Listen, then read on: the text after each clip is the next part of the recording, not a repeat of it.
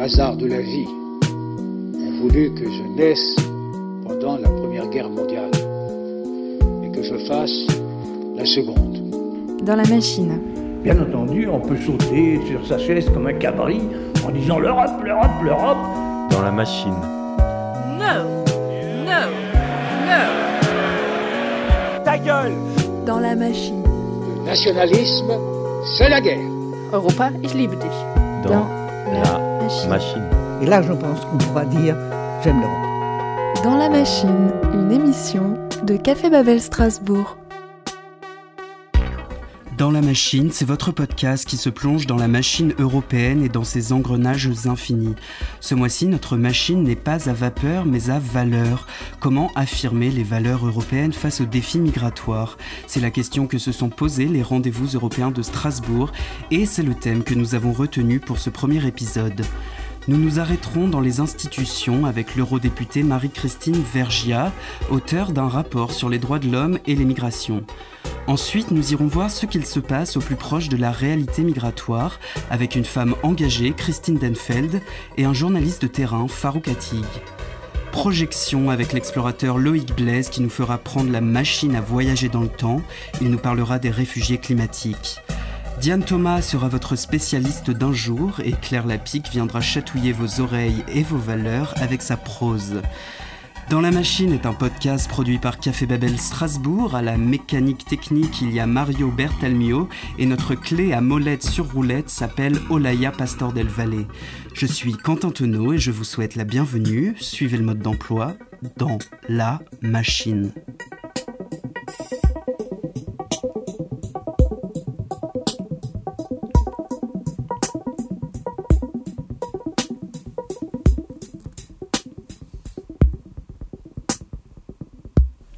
Bonsoir à toutes et à tous. Vous nous rejoignez alors que nous sommes au cœur de la machine, dans l'un des cœurs en tout cas, puisque nous sommes accueillis au Conseil de l'Europe où se tenait une partie des rendez-vous européens de Strasbourg.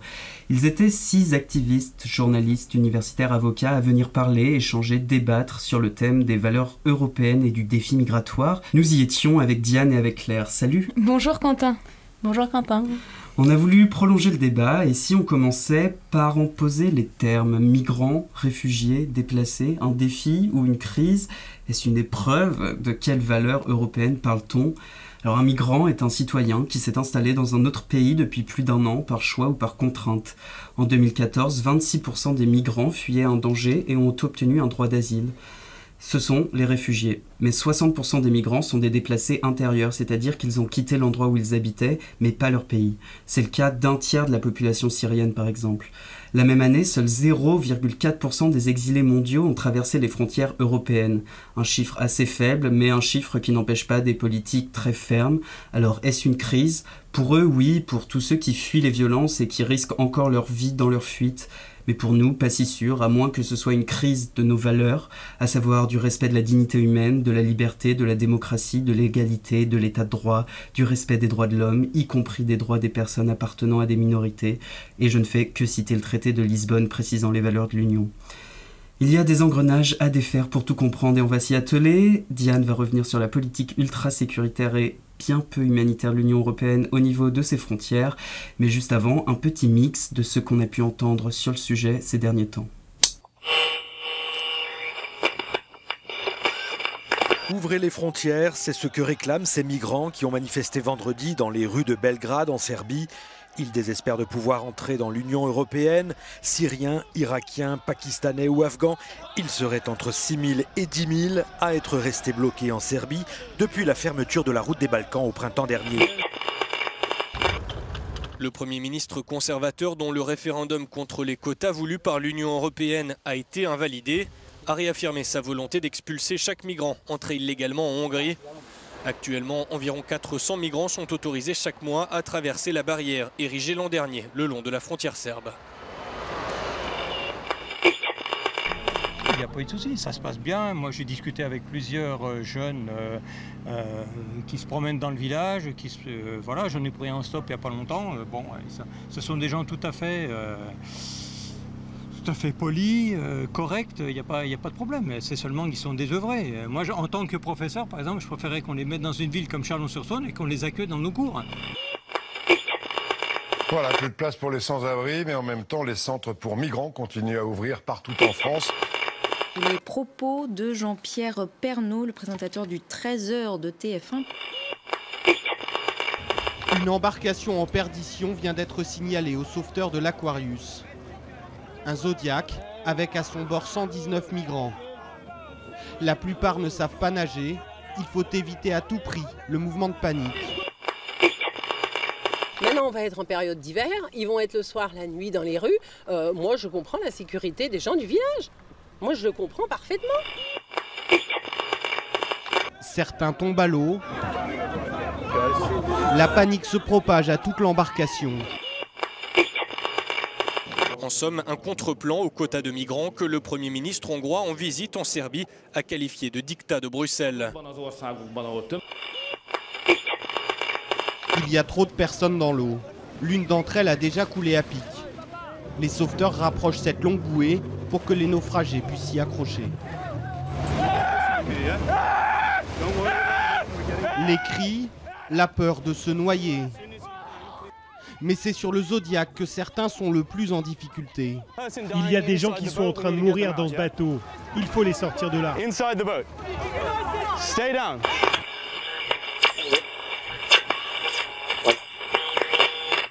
Avant de recevoir nos invités, on a voulu comprendre ce qu'il se passe dans la mer Méditerranée. Diane, dis-nous tout, que se passe-t-il en eau trouble au niveau des frontières européennes? Face à l'intensification de l'afflux de migrants arrivant aux portes de l'Europe depuis les années 2010, l'Union européenne a durci le contrôle de ses frontières extérieures. Dans le même temps, la mer Méditerranée est devenue la mer la plus dangereuse du monde et, entre janvier et septembre 2016, 3501 décès ont ainsi été recensés en Méditerranée, selon l'OIM. Si l'Union européenne, dans ses discours, s'attache toujours à souligner la priorité de sauver des vies en Méditerranée, les opérations qu'elle mène, dans le cadre de son agence européenne de contrôle des frontières extérieures, Frontex, sont davantage marquées par une visée sécuritaire qu'humanitaire. Le 1er novembre 2014, l'opération Mare Nostrum, menée par la marine italienne seule, prend fin et est remplacée par l'opération Triton, sous l'égide de Frontex, ça acte ainsi la sécurisation des frontières. L'opération Mare Nostrum était une opération dite Search and Rescue, c'est-à-dire une opération humanitaire assurant le sauvetage des migrants en Méditerranée. Mais l'opération Triton, qui lui succède, se fixe l'objectif de contrôler les frontières extérieures de l'Union et non plus de sauver des vies. Le périmètre d'intervention est alors réduit et se cantonne aux eaux territoriales de l'Union. Le périmètre d'intervention s'étendait jusqu'alors aux abords des côtes libyennes. Mais plus besoin de sauver des vies, on sécurise. L'Union européenne a délibérément décidé de ne pas remplacer l'opération Mare Nostrum par une autre opération de sauvetage, car cette opération était dite soutenir l'immigration illégale. La route était présumée plus sûre, et les migrants étaient alors, soi-disant, incités au départ. Mettre un terme à cette opération devait donc réduire l'immigration illégale. Or, dans les faits, durant toute la durée de l'opération Triton, le nombre de migrants traversant la Méditerranée n'a pas diminué. Au contraire, 36 000 migrants ont tenté de traverser la Méditerranée entre janvier et avril 2015, contre 33 000 entre janvier et avril 2014. Le nombre de migrants a donc augmenté. De plus, le nombre de morts en mer a été multiplié par 22, passant de 75 à 1700 pendant la période. La sécurisation des frontières a ainsi eu des conséquences très négatives au regard de l'opération Triton. Mais pourtant, ces opérations, elles continuent. Oui, l'Union européenne continue. Elle poursuit dans une logique sécuritaire avec son opération Sophia en Méditerranée, lancée en juin 2015 et prévue jusqu'en juillet 2017. Cette opération intervient dans la partie sud de la Méditerranée centrale, et constitue la force navale de l'Union européenne, dite ENAV Med. Elle se fixe pour mission principale de lutter contre les passeurs et les trafiquants de migrants en identifiant, capturant et en neutralisant les navires et les embarcations. Mais une nouvelle fois, s'attaquer aux trafiquants ne revient pas à s'attaquer aux causes profondes de l'immigration et ne réduit pas le nombre de migrants risquant leur vie en Méditerranée. Au contraire, les migrants empruntent de nouvelles routes plus dangereuses pour échapper au contrôle et la traversée n'en devient que plus périlleuse. C'est dans cette logique que de nombreuses ONG militent pour la mise en place de voies légales à l'immigration, notamment par la délivrance de visas. Et est-ce que l'Union les écoute? Malheureusement, l'Union ne semble pas prête à s'engager dans cette voie, comme en atteste la réforme du règlement de Frontex. Le 14 septembre dernier, le Conseil a ainsi approuvé de manière définitive la création d'un corps européen de garde-frontières et de garde-côtes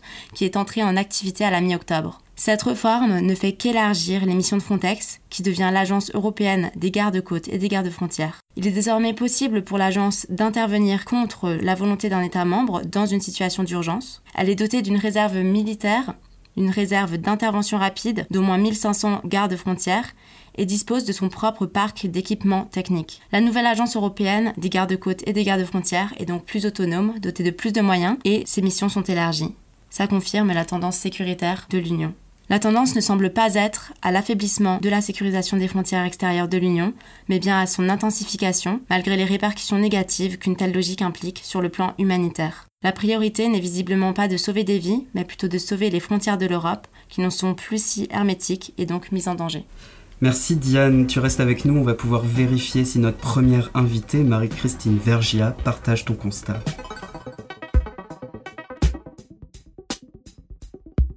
Premier arrêt dans notre machine à valeur. Aujourd'hui, l'Europe et ses institutions face aux défis migratoires. Bonjour Marie-Christine Vergia, merci d'avoir accepté notre invitation. Merci, bonjour et merci de m'avoir invité. Vous êtes euh, eurodéputée de la gauche unitaire européenne, membre de la sous-commission Droits de l'homme. Une première question. Euh, on enregistre cette émission le 23 novembre. Demain, jeudi 24, il va y avoir un vote qui peut être important. Madame Vergia, allez-vous voter pour le gel des négociations d'adhésion de la Turquie à l'Union européenne? Bon, je crois que les groupes sont à peu près tous unanimes. Nous sommes euh, co-signataires, quasiment tous co-signataires de la résolution qui demande ces, le gel de ces négociations. Euh, je pense que c'est important parce que pour le moment, du côté du Conseil et, de la Commission, ben, on reste dans les je suis préoccupé, je m'alarme, je... mais il faut pas rompre le dialogue. Euh, nous, nous pensons qu'il faut, qu'il faut aller plus loin. Nous, nous sommes Enfin, quand je dis nous, mon groupe politique, euh, il faut effectivement geler les négociations. Euh, ça veut dire geler, les termes sont choisis, ça veut dire euh, ne pas entrer dans un processus irréversible pour continuer à, essayer de discuter. Euh, beaucoup de mes collègues disent continuer à discuter. J'ai l'impression que c'est difficile de discuter avec le gouvernement turc actuellement. mais du côté de... donc nous considérons que ce gel n'est pas suffisant d'une certaine façon. Euh, comme le groupe des Verts d'ailleurs euh, du Parlement, nous demandons qu'on mette fin à l'accord UE-Turquie et euh, qu'on étudie des sanctions, je dire y compris ou notamment économiques, parce que moi je pense personnellement que c'est la seule chose que M. Erdogan puisse entendre tout ce qui est euh, d'essayer de lui donner euh, des leçons, ce qu'il ressent comme euh, le fait de lui donner des leçons en matière d'état de droit, de démocratie, de droits de l'homme, euh, ça ne marche pas. Je lisais euh, une phrase qu'il a, qu'il a, a, prononcée ces derniers jours, où, euh, réagissant sur le fait que beaucoup de gens condamnent la répression vis-à-vis des journalistes, notamment les fermetures de médias, etc.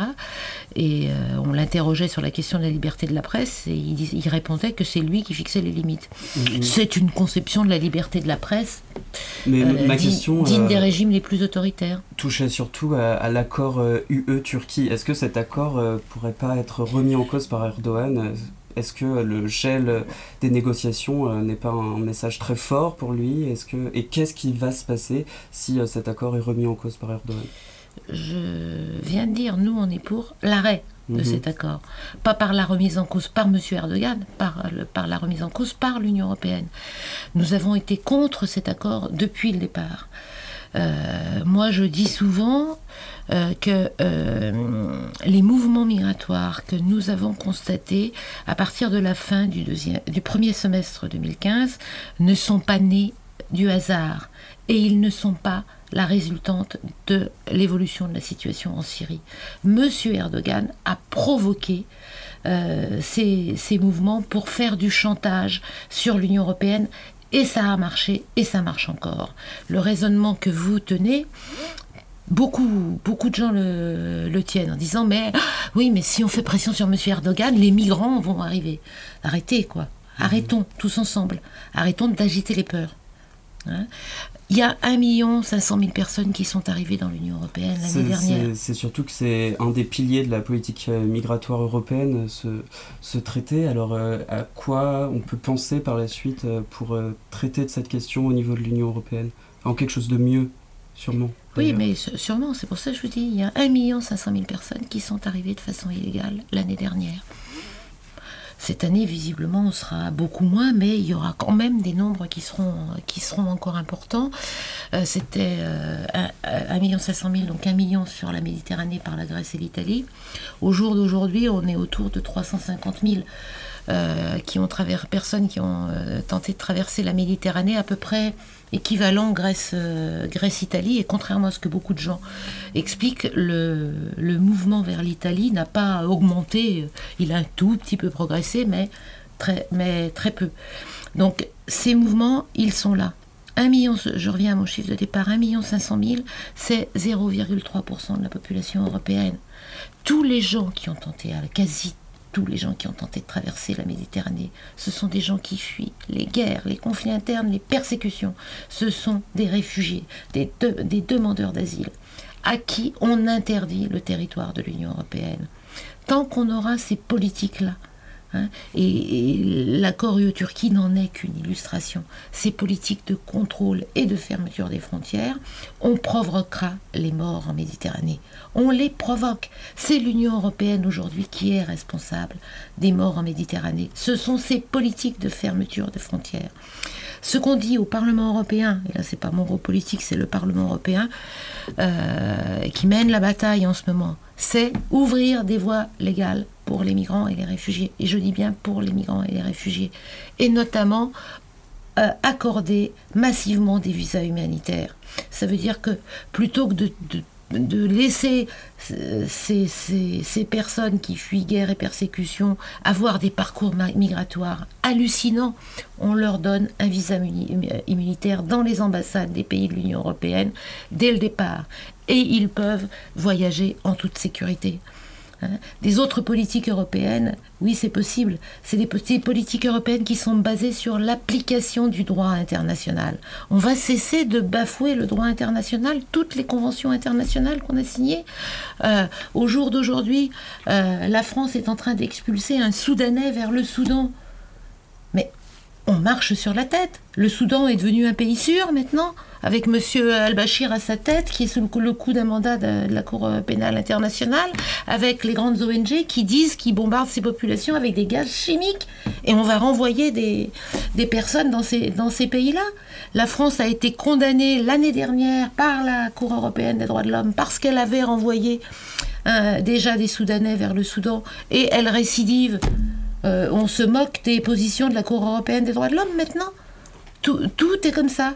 C'est une position que vous avez prise dans la rédaction de votre rapport euh, Droits de l'homme et immigration dans les États tiers, qui a été adopté par le Parlement le mois dernier, le 25 octobre.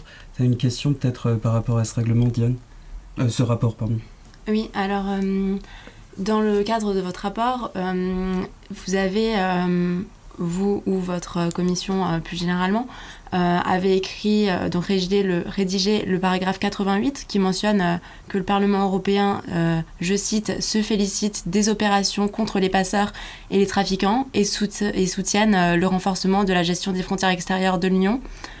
or, ces mesures sont des opérations de contrôle des frontières qui s'inscrivent dans une logique sécuritaire donc pourquoi euh, s'être euh, alors félicité de ces opérations et avoir euh, fait figurer ce paragraphe dans, un rapport sur les droits de l'homme et l'immigration dans les États tiers En quoi de telles opérations contribuent-elles à la protection des droits de l'homme?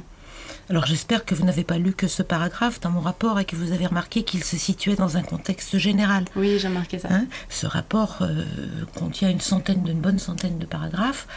Il euh, faut peut-être faire un petit retour sur le fonctionnement des institutions européennes. Euh, quand on est au Parlement européen, la personne qui est désignée comme euh, rapporteur fait une proposition, qui est une proposition très courte en général. En l'espèce, j'avais 6000 signes pour faire mon pré-rapport. Mais après, il faut construire ce rapport avec l'ensemble des groupes politiques. Ce rapport n'est pas un rapport de la gauche européenne, même s'il est signé par Marie-Christine Vergiat, membre de la gauche européenne. Ce rapport est un rapport, non pas de moi, non pas de la commission à laquelle j'appartiens, mais du Parlement européen il a été voté par une majorité du Parlement européen. Majorité courte, je le conseille, puisqu'il est je le concède puisqu'il été adopté à, six voix, mais une majorité quand même. Je, dirais d'ailleurs qu'il euh, a été adopté alors qu'il n'a quasi, qu'il n'a pas été modifié d'une virgule, ou plutôt en mieux parce qu'on a réussi à faire sortir deux paragraphes qui me gênaient, mais euh, euh, il avait été adopté à une majorité beaucoup plus large en commission des affaires étrangères. Le PPE, le Parti populaire européen, s'est subitement réveillé entre le mois de juillet et le mois d'octobre pour constater que ce rapport était trop progressiste. dont acte, c'est effectivement quand on voit le vote euh, s'afficher, c'est vrai qu'on a tendance, à voir que le Parlement s'est coupé en deux, que euh, tout ce qui était à gauche de la ligne médiane a voté pour mon rapport et tout ce qui était à droite, euh, dans un bel ensemble PPE, conservateurs, les amis de M. Farage et les amis de Mme Le Pen, ont tous rejeté en bloc mon, rapport. Moi, je m'en félicite. Hein.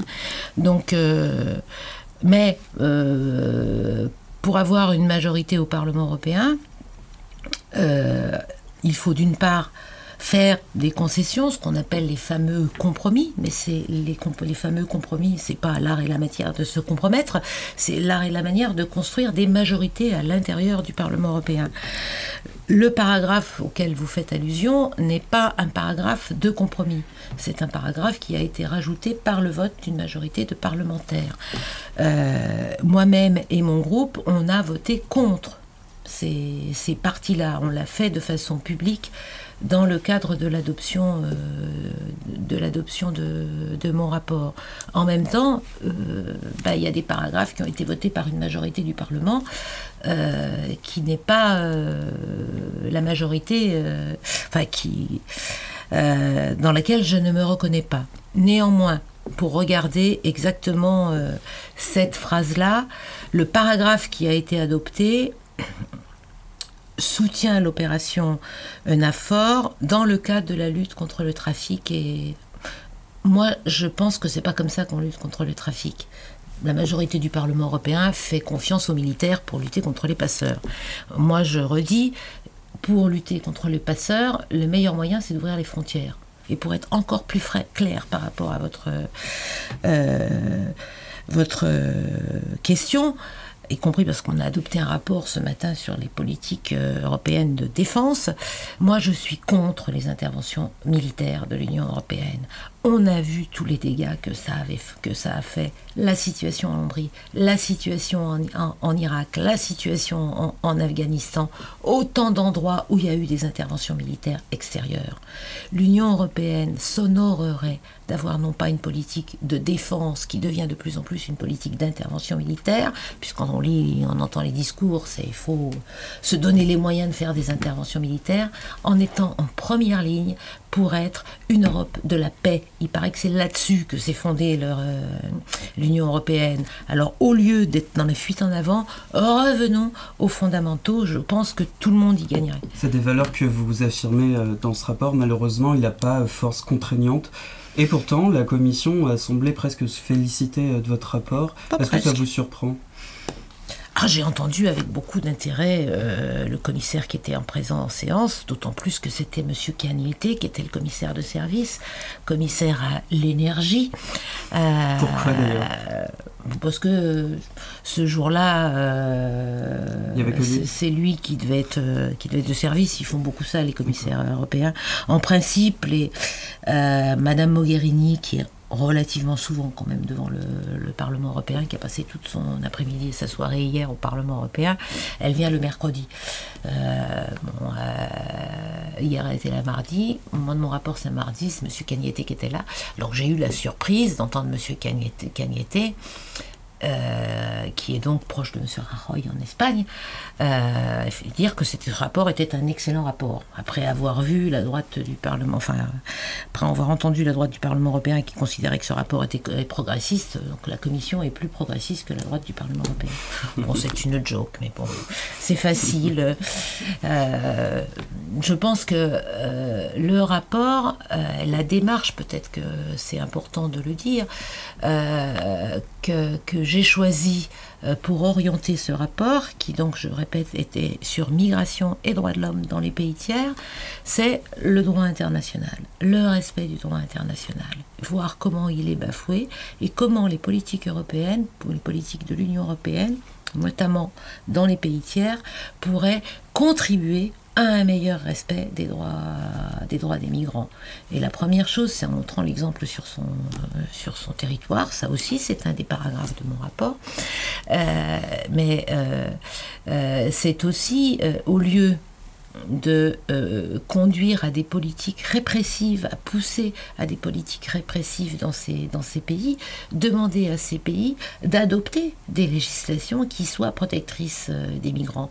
Parce que la plupart des pays avec lesquels l'Union européenne euh, est en train de dialoguer, comme on dit, dans le cadre du fameux Compact Migration, c'est-à-dire les nouvelles politiques migratoires européennes, euh, qui sont non seulement des politiques euh, de dialogue avec les pays du voisinage, euh, qu'on avait jusqu'à ces derniers temps, mais de plus en plus avec les pays d'origine. On va discuter avec ces pays, dont les pires dictatures d'Afrique, Revoilà le Soudan, mais aussi l'Érythrée, la, pire dictature quand même de la Corne de l'Afrique, ce pays qu'on appelle la Corée du Nord de l'Afrique. On va discuter avec eux pour qu'ils renforcent euh, leur, contrôle, leur contrôle aux frontières. Euh, quand on parle de l'Érythrée, on, a quand même du mal à comprendre. Il faut savoir qu'en Érythrée, qui est un pays, c'est une véritable prison à ciel ouvert, on n'a pas le droit de quitter le pays. Hein, quand on quitte le pays, on peut, excusez-moi de le dire comme ça, mais les gardes frontières peuvent tirer à vue. Et on veut renforcer les politiques de, fermeture des de contrôle des frontières de ces, pays-là. Non, la, seule façon de travailler intelligemment, je dirais, c'est de travailler dans les pays où il y a des réfugiés et de faire en sorte que ces réfugiés aient des droits.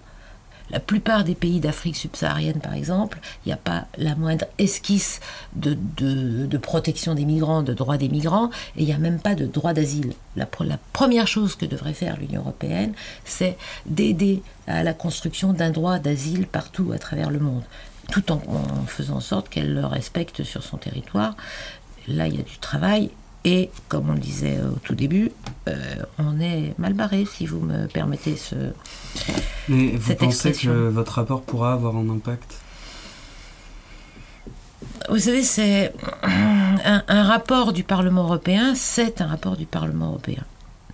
Euh, c'est-à-dire que ça n'a aucune force contraignante, comme, euh, comme vous le dites.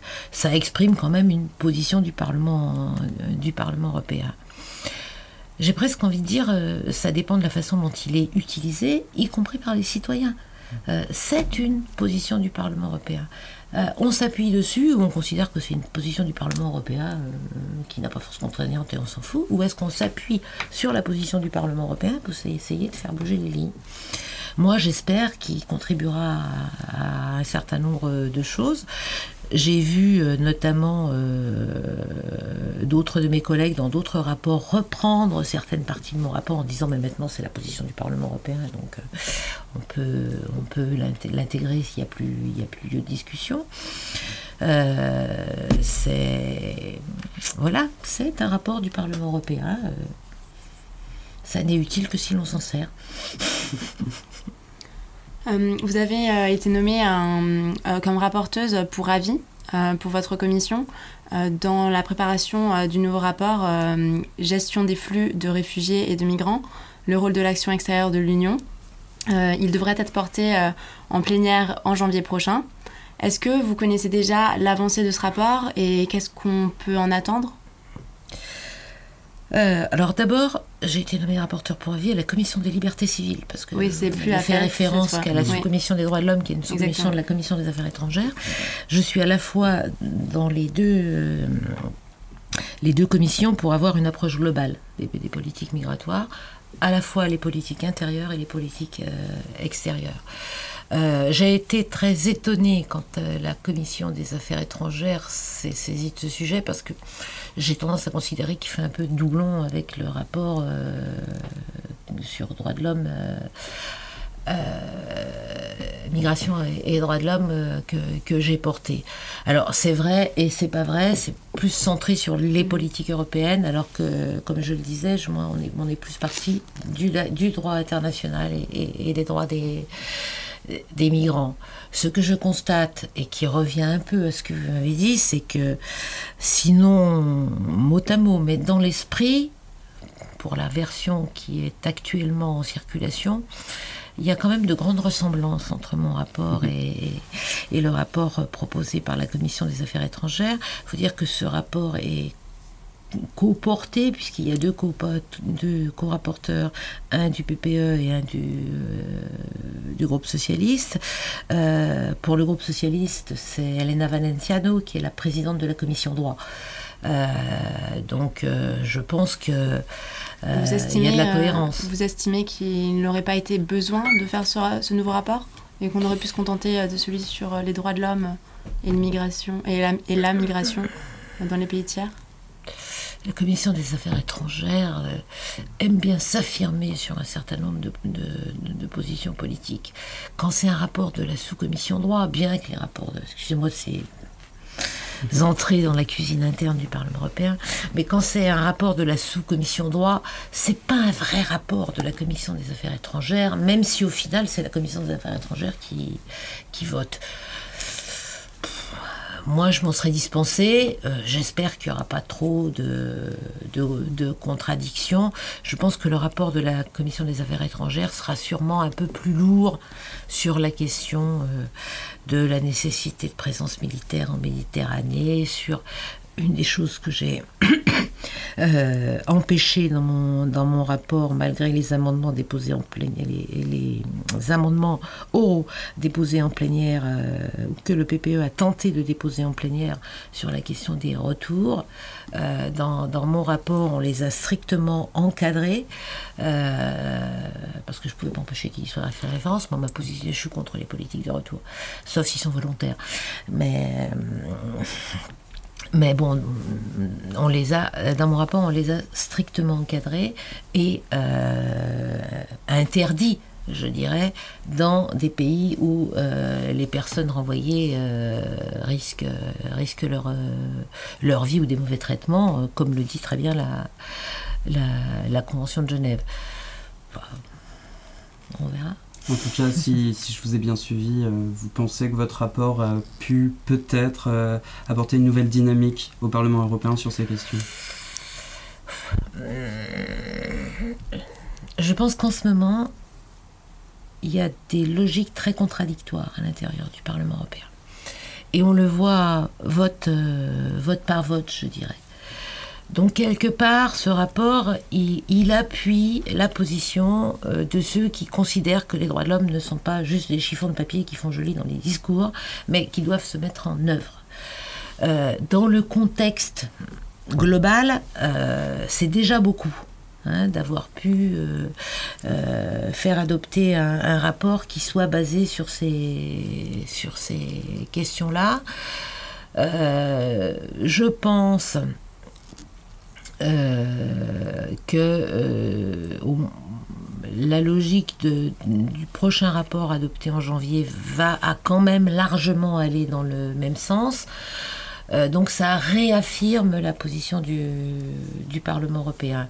Après, et c'est là où il peut y avoir des logiques contradictoires, c'est entre les positions de principe du Parlement européen et euh, le moment où ça se met en œuvre au travers de textes législatifs contraignants, c'est pas tout à fait la même chose. Parce que quand on est sur un rapport du Parlement européen, ben, c'est le Parlement européen tout seul qui définit sa ligne politique. Quand on est dans des textes législatifs, on rentre là dans le bras de fer permanent euh, que nous vivons maintenant avec le Conseil et donc avec les États membres euh, sur des logiques qui sont totalement, euh, totalement différentes. Et donc qui rejoint ce que je disais tout à l'heure de la construction de l'Europe forteresse, parce qu'on n'arrive plus à faire accepter quoi que ce soit d'autre au, au, Conseil que contrôle des frontières, que politique de retour, que accord avec l'Afghanistan pour parler, pour parler du dernier en contrepartie ça aussi c'est fou, en contrepartie d'une discussion, d'un sommet international où l'Union européenne s'engage à euh, mettre beaucoup de moyens sur la table pour euh, aider euh, l'Afghanistan à, retrouver prospérité et paix. la contrepartie, c'est le retour de 80, 80 000 Afghans de l'Union européenne vers, vers l'Afghanistan. Qu'on attende que le pays soit stabilisé avant de renvoyer des Afghans. C'est mais c'est la logique du Conseil. Et ça, c'est Monsieur Tusk, notre cher président du Conseil. Bon, ben, le message est passé. Je suis là pour ça. Merci Marie-Christine Bergia pour vos réponses. Merci à vous. Pour retour au Parlement européen. Pour notre part, notre parcours dans la machine continue.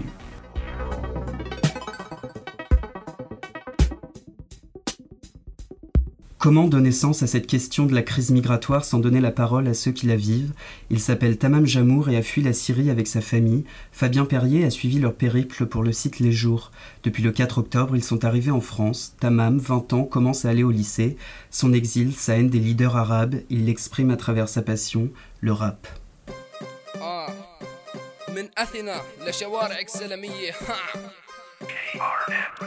From Athens to the streets of Salamia. ظهري يحفل. مجوقل أنا وأنا ومعي حالي محقون مدجج من الخرا اكلته من هالدنيا فبالتالي مالي سنة الظهر. حالي من القهر جبت اثنين كريكو لرفع خدودي وغير مبالي. فيكم ضلوا شحدوا حشدوا. كتسوا المرض طبقات. نصوا القفا علاقات. نصوا انطفى وحلقات بأسفل الظهر وسيعة ولساته الكبس شغال بآخر الشهر. سريعة وما في رحمة للعمال شايف النخشوم تحت الغيم. حبيبي أنا خصيات الغيم بذاته. ضخ التستوسترون عندي زايد. احسنكم بدلوا الكلسون بالحفايض. الف في وطأة الزر بيشتغل وعوض. الشعب يريد إسقاط الأسعار وبعضهم إسقاط التنانير وأنا بدي نعمة الله على فرح يوسف كوني كبير. ويحق لي ما لا يحق لغيري. جا جا جا.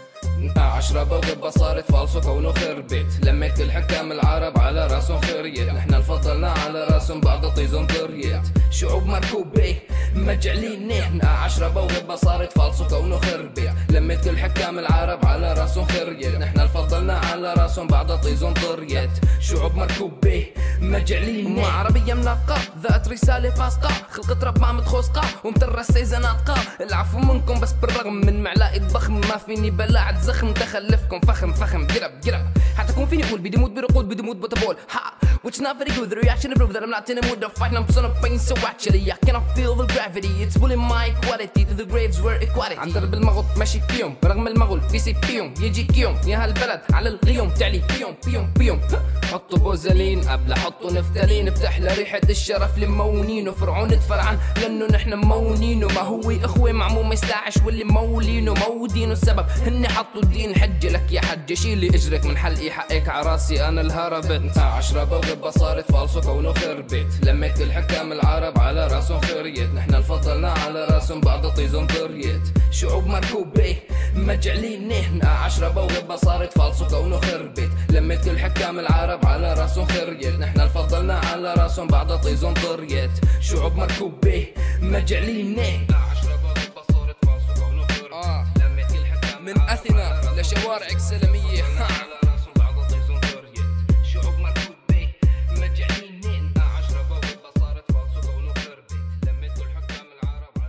Deuxième arrêt dans notre machine, si l'Europe ne peut rien, qui peut Peut-être la société civile, ceux qui s'activent dans nos villes, dans nos villages, sur nos territoires.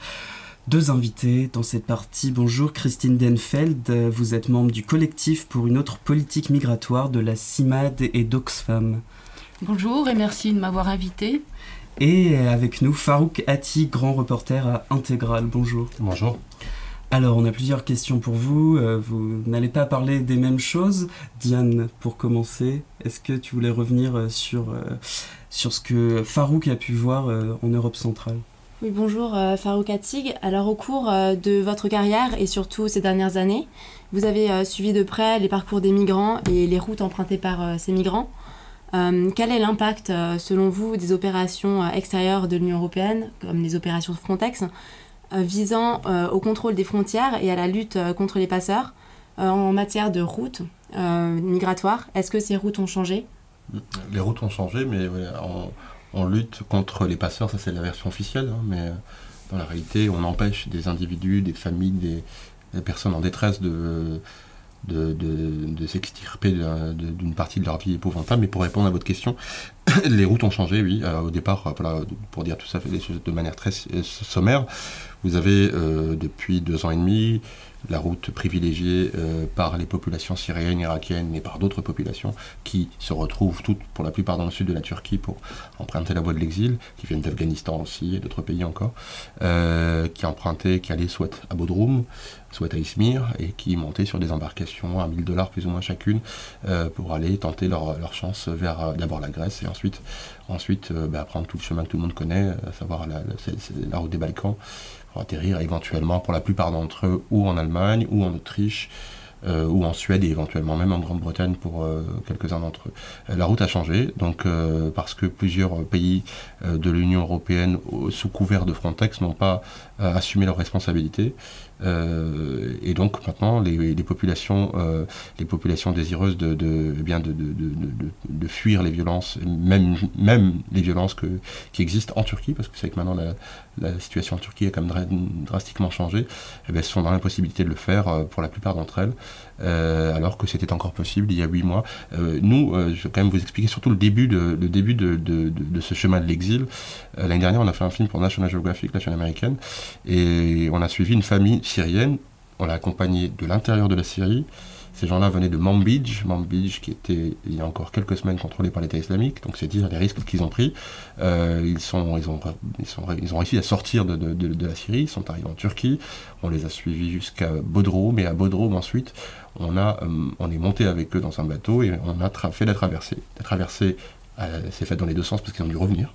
ils ont été expulsés à la faveur de cet acte absolument ignoble de l'Union européenne avec la Turquie, euh, à, mon, humble avis, hein, qui est un avis personnel, qui n'est pas forcément un avis journaliste. Mais, mais ce qui était frappant, c'est que quand on euh, discute avec les passeurs sur place, euh, quelques semaines auparavant, moi-même, je m'étais fait dans le cadre de ce film, donc pour National je m'étais fait passer pour un, réfugié syrien, parce que je suis arabophone aussi, et tout ce que, en caméra cachée malheureusement, parce qu'on n'a pas le choix, euh, tout ce que ce passeur m'a appris, c'était assez euh, époustouflant, à savoir notamment évidemment que la, la, Turquie est complice, la Turquie est complice du commerce de ces passeurs, euh, puisque l'un d'eux m'a dit, euh, moi, je, donc, je lui ai dit que j'étais recherché par les Turcs, j'ai menti évidemment, je lui ai raconté des histoires de ce genre-là pour, euh, pour essayer de provoquer au plus vite mon départ vers la Grèce. Et cet homme m'a dit, mais ne t'inquiète pas, t'inquiète pas. Je lui ai dit, pourquoi je ne dois pas m'inquiéter? Ben, T'inquiète pas parce que le chef euh, de la police est aussi le chef du réseau des passeurs dans cette ville que je ne nommerai pas, mais c'était une des deux. Hein. voilà, donc, donc la route a changé, oui. du coup, ça fait peut-être un peu moins d'argent dans les poches des, des, des responsables des autorités turques mais c'est la seule bonne chose que je vois dans le fait que cette route a complètement, euh, complètement changé de, direction et de destination. C'est des routes euh, très difficiles, j'imagine, qu'on met beaucoup de temps à faire. Enfin, c'est très long avant d'arriver dans un pays européen, de pouvoir s'installer quelque part. C'est très long, ça met euh, entre 3 et 6 mois. Ça met entre 3 et 6 mois. Vous avez d'abord euh, la nécessité de vous reposer, de vous poser quelque part. Donc le pays d'accueil qui est le premier, euh, qui est un peu le premier pays symbole de liberté quand même, qu'on le veuille ou non, hein, c'est la Turquie. Euh, même si on n'est pas d'accord avec le régime, il n'empêche. Vous traversez, vous venez de la Syrie, vous arrivez en Turquie on commence à être vaguement un peu libre quand même. Et puis ensuite, euh, et puis ensuite bah, on, doit travailler éventuellement au noir souvent euh, pour aller récupérer quelques sous pour embarquer avec sa famille ensuite sur euh, donc ce chemin de l'exil. ça coûte globalement entre 4 et 8 000 euros par famille, famille de deux enfants. pour faire toute la route jusque, jusque en Macédoine ou dans les Balkans. Et bah donc voilà, les autorités turques sont parfaitement conscientes vous allez croire que je, je, n'en veux qu'aux autorités turques, mais enfin, il se trouve que voilà, ils m'ont fait beaucoup de mal aussi à moi. Euh, les autorités turques font, euh, sont parfaitement conscientes qu'il y a un commerce, un commerce illicite, donc un, marché noir du travail de ces gens-là qui sont exploités en Turquie, même si la Turquie, il faut le reconnaître, accueille près de 3 millions de réfugiés syriens, et tant mieux si elle le fait, mais à quel prix? Mhm. Et les conditions sont dures. Est-ce que pour autant il y a des sortes de réseaux de solidarité qui se mettent en place en Grèce notamment. Et on a vu des images euh, sur mm. les îles de gens qui étaient là pour accueillir les migrants. Il, y a il, y a, une cinquantaine d'ONG et d'associations locales grecques qui travaillent euh, et qui heureusement sont là. Euh, elles reçoivent aussi maintenant des, des, des, consignes très claires qui sont beaucoup moins humanistes que, que, que, rectilignes dans le sens de la droiture, d'une réponse ferme à apporter parfois aux, réfugiés. Pourquoi? Parce qu'il s'est passé ce qui s'est passé à Paris en 2015, et il s'est passé aussi ce qui s'est passé en Belgique, etc. Et donc maintenant, comme voilà, quelques individus ont réussi à passer entre la maille du filet euh, en faisant le chemin d'abord de la France vers la Syrie, puis de la Syrie vers la France, euh, eh bien, euh, ces associations sont regardées de très près, sont surveillées, sont excédées, sont fatiguées, mais continuent de faire un travail remarquable, il faut signaler. Alors le chemin est long et puis il y a un moment où on arrive avec un peu de chance sur un territoire européen, dans un endroit où on peut s'installer. Euh, est-ce que la CIMAD euh, s'occupe de familles, par exemple? Quelles sont les actions euh, de, la CIMAD par rapport aux réfugiés, Christine? Eh bien justement, la CIMAD, vis-à-vis de tous ces, drames, on peut dire, a, depuis très longtemps, depuis l'après-guerre, une action vis-à-vis de, de, tous ces, bon, peut-être pas tous, mais le maximum, c'est ce qu'elle peut faire, auprès des gens qui arrivent en France et euh, donc, elle essaye de les accompagner au niveau de, de leurs droits, euh, de, de, les suivre s'ils ont des problèmes de traduction et puis d'aller euh, vers les tribunaux ou simplement faire les papiers, voilà. Essayer de, de voir. elle a été aussi impliquée dans tout ce qui était centre de rétention à une époque. Maintenant, elle ça, euh, ce travail a été remis à d'autres associations. Voilà, je, voilà en gros pour euh, le travail de la CIMAD. Et vous faites partie d'un collectif euh, qui s'appelle Pour une autre politique migratoire, si je ne me trompe pas, Christine Denfeld. C'est politique, vous avez des revendications particulières, vous regroupez plusieurs associations, je crois. Oui, on est une vingtaine d'associations strasbourgeoises euh, qui avons pris conscience d'un certain nombre d'injustices et révoltantes et euh, on s'est mis ensemble euh, autour de, cette, de ce thème pour une autre politique migratoire. L'idée c'est de sensibiliser le public. déjà que on, voit dans, dans l'immigré non pas quelqu'un qui va venir tout bouleverser chez soi, mais quelqu'un qui est un humain, comme on l'a dit ce matin, quelqu'un qui a certainement des richesses avec qui qu'on peut partager. Et euh, l'autre chose, c'est euh, l'aspect politique, mais dans le sens large du terme. Euh, quand on, a parlé beaucoup de l'Europe forteresse, et ça c'est quelque chose qui, qui nous interroge, qui nous a interrogé beaucoup. Et euh, c'est pour ça, ben, Marie-Christine Vergier en a parlé tout à l'heure, on, a fait des actions euh, vis-à-vis du Parlement européen, parce qu'on s'est dit que c'est lui qui est quand même euh, le représentant des peuples, et puis qui a une action au niveau européen. Et donc on, on a voulu s'adresser un petit peu, réveiller les députés européens par des actions devant le Parlement. Mhm. Par quel type d'action, par exemple? Alors, il y a trois ans, je crois, on a fait imprimer euh, la liste de 17 000 euh, personnes, en 2013, 17 000 personnes qui étaient mortes en mer. Donc, euh, on a recensé tous les noms et on les a fait imprimer sur une banderole qui faisait 100 mètres de long. Et nous avons été avec cette banderole, on a fait une chaîne humaine et on a été devant le Parlement européen pour symboliser ce scandale vis-à-vis de la forteresse Europe. Ça, c'était une, des premières actions. Depuis, malheureusement, il y a eu beaucoup plus. Euh, il y a encore, comme on l'a dit tout à l'heure, 4000, 5000 euh, disparus en mer euh, chaque année. nous avons, au cours des, journées européennes, des journées portes ouvertes en juin dernier, fait symboliquement une cage dans laquelle l'Europe s'enferme pour euh, sensibiliser le public aussi à, cette problématique qui, fait qu'il faut qu'on s'ouvre, on ne peut pas s'enfermer dans, nos frontières. Et donc, euh, quel euh, impact ont ces, ces actions que vous menez dans votre collectif? Eh bien, on espère qu'elles ont un gros impact, mais malheureusement, bon, euh, on est assez humble, on sait bien que quelques personnes s'arrêtent, euh, nous rejoignent éventuellement, posent des questions, mais euh, bon, une banderole sur laquelle on voit des, imprimer des, noms de gens disparus a un impact, choque les mhm. gens. l'impact au niveau des, politiques parlementaires est, plus difficile à mesurer. Maintenant, on a eu un bon exemple avec Madame Vergia qui, qui s'engage à fond et on aimerait bien que d'autres députés s'engagent davantage. C'est aussi pour ça qu'on fait ce genre d'action. Est-ce que vous avez un souhait à formuler pour les prochaines années par rapport à cette crise migratoire avant de se quitter? On est, euh, je vous le rappelle, le, pays de la démocratie et des droits de l'homme.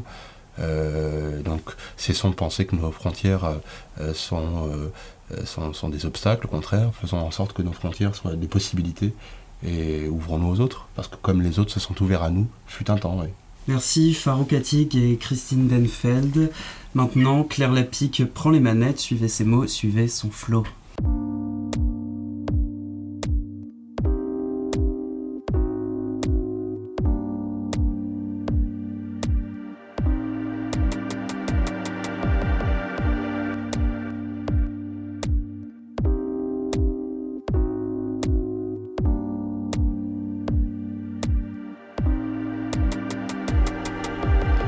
Dans ce grand loto humain, il aura fallu sortir du lot, ou bien sortir la tête de l'eau.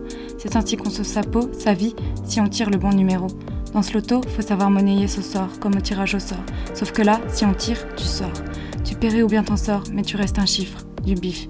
Ils ont voulu remettre l'économie à flot, ils ont remis à flot des centaines de vies. Parabole bien jolie, euphémiste minimaliste, avec, pour ultime finale, des flots de sanglots, du sang, glauque. Pour s'appuyer sur nos valeurs, il faut déchiffrer, arrêter de compter, déchiffrer nos erreurs, nos peurs, car eux ont-ils jamais compté? Mal au cœur, au ventre, mal de mer, quand on enterre des volontés, des fraternités, sous des lignes de barbelés, des kilomètres de barrières arriérées. La valeur a coulé, elle a coulé sous l'encre des mots, l'encre des bateaux, par vos mots bateaux qui s'ancrent dans les esprits, les têtes, les peaux. Elle n'a pas su, n'a pas survécu à la traversée. Elle s'est noyée dans un flot de mots vagues, sous des torrents, des tsunamis pourris qui s'insinuent, sinuent, si dénués de sens, mais qui encensent l'indifférence. Mal au cœur, au corps, mal de mer, des nausées, des envies de vomir. Que vont-ils encore oser? Vous avez mis des barrières jusqu'à vos cœurs, plus de sentiments, que du chiffre, des centimes par migrant, des barbelés des murs des camps. Quand vos murs sont barbelés, vos idées sont mal barrées et vos cœurs barricadés.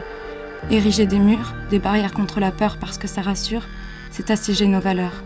Assiéger à résidence, errance comme seule pénitence. Dans un monde en transe qui pourrit, attend, latence. Elles sont perdues car elles n'en peuvent plus. Exsangues, elles voguent sous la harangue de vos cris incessants. Des cris décrédibilisés, elles ne sont même plus écoutées. Parce que de derrière le mur, on ne voit que des injures. Nos valeurs ont pris peur, elles se sont réfugiées, elles aussi. Et au titre de réfugiés, on les a expulsées. Marée noire, du brouillard dans vos têtes de trouillard. Dans vos yeux hagards, je ne vois qu'un néant épuisant, des rejets impuissants, des excuses médisantes. Pour le reste, c'est pas la mer à boire, alors je bois à votre santé. Pas à la leur, car ils ne l'ont pas encore retrouvée. Pendant qu'on se lance en quête de soi, ils se lancent des tirs de roquettes sur les toits. Trône au-dessus des têtes, des idées démunies. Trône au-dessus des têtes, des munitions, agonie. Et pendant que des tirs se lancent, se réduisent les chances. Pendant que des avions décollent, on ferme les écoles. Pendant que les bombes détonnent, le monde s'étonne de l'arrivée de ces hommes. On les prend pour des bombes à retardement, c'est nous qui avons fait preuve d'attardement, face à des appels au secours ardents. Ils n'ont pas fui la misère pour qu'on leur jette la première pierre, ils n'ont pas fui les jets de pierre pour que l'on reste de marbre. À l'édifice, pour leur sacrifice, il faut poser la première pierre, ne pas faire un pas en arrière, mettre fin aux barrières, à des frontières qui ne sont que des fronts de guerre, pour que ces frontières ne soient que des fronts d'hier. Accrochés au calvaire, à la cale de la galère, accablés par la souffrance, dire adieu à l'enfance, endeuillé par les meurtriers, douillé pour sa dignité. Voir pleuvoir des armes, plus que pleurer des larmes quand les yeux ne peuvent plus pleurer face au vacarme. Face à l'impossible, rester impassible. Rechercher l'impossible, il faut te pousser faire de la place dans ton esprit aux idées, dans ton pays aux réfugiés.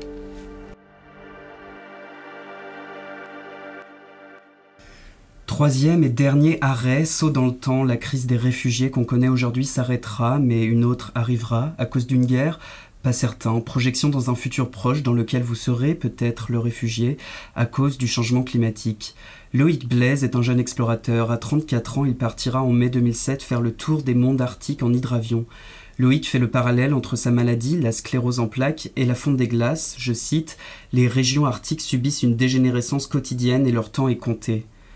Cette fonte des glaces aura des conséquences et forcera des gens à quitter leur maison. Comme Loïc est très demandé à quelques mois de son départ, nous l'avons rencontré tout à l'heure dans les couloirs du Conseil de l'Europe.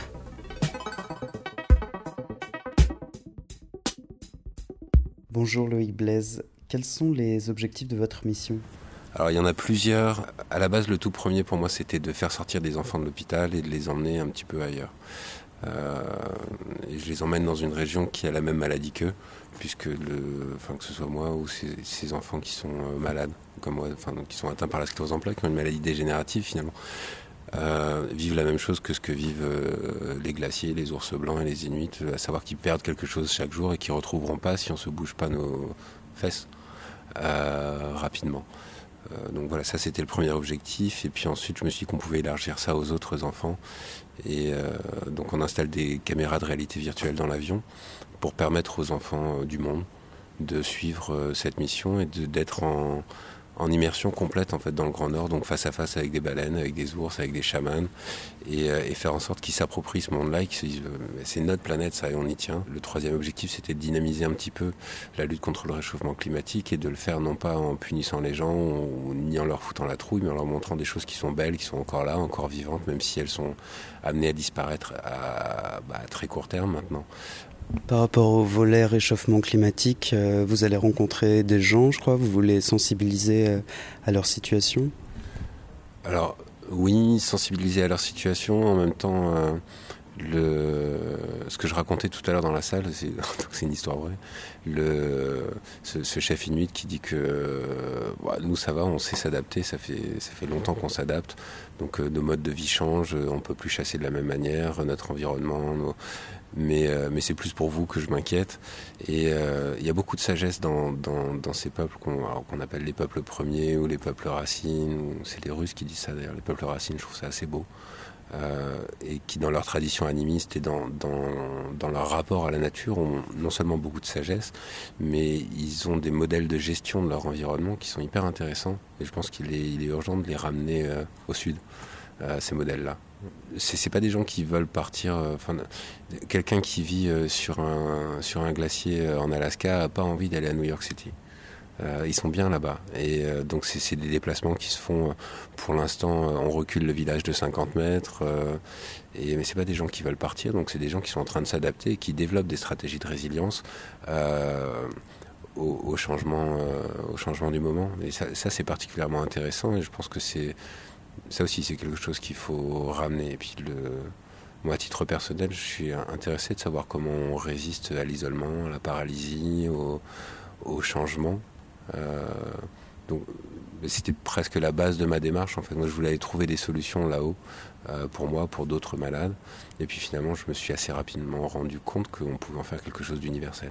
D'universel parce que euh, ce que vous allez filmer, la fonte des glaces aussi, ça peut toucher le monde entier. Euh, bah, ce qu'on va filmer, en fait, ça, va devenir un peu patrimoine, hein, parce que la, glace qu'on va filmer l'année prochaine sera plus là d'ici 3-4 ans. Donc euh, c'est, maintenant, c'est fini. C'est euh, pour 2020, 2021, la banquise estivale aura disparu. 2030, la banquise tout court aura disparu. Et ça, c'est pas des, pas des hallucinés ou des des Cassandres qui disent ça. C'est la NASA. Donc maintenant, c'est des choses qui, sont, euh, qui sont établis. Le monde entier sait hein, que, que c'est en train de disparaître. Alors je pense que les, gens ne se rendent pas forcément compte que c'est tout de suite, que c'est demain matin en fait. Maintenant, le, ce qu'on va essayer de faire, c'est plus de lier euh, le grand public euh, à ces territoires-là. C'est pour ça que j'utilise d'ailleurs les, les, technologies de réalité immersive puisque finalement le, pôle Nord, tout le monde s'en fout, on n'y va pas en vacances en été, euh, ça reste une terre un peu mystique, loin, euh, et,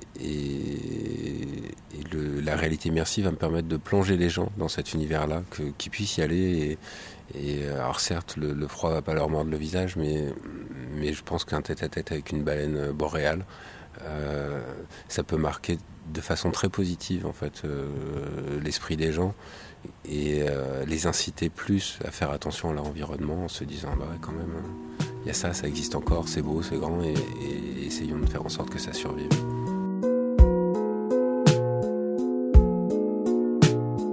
Dans la machine, c'est fini. Ce podcast vous était présenté par Café Babel Strasbourg avec la participation de Diane Thomas et Claire Lapic.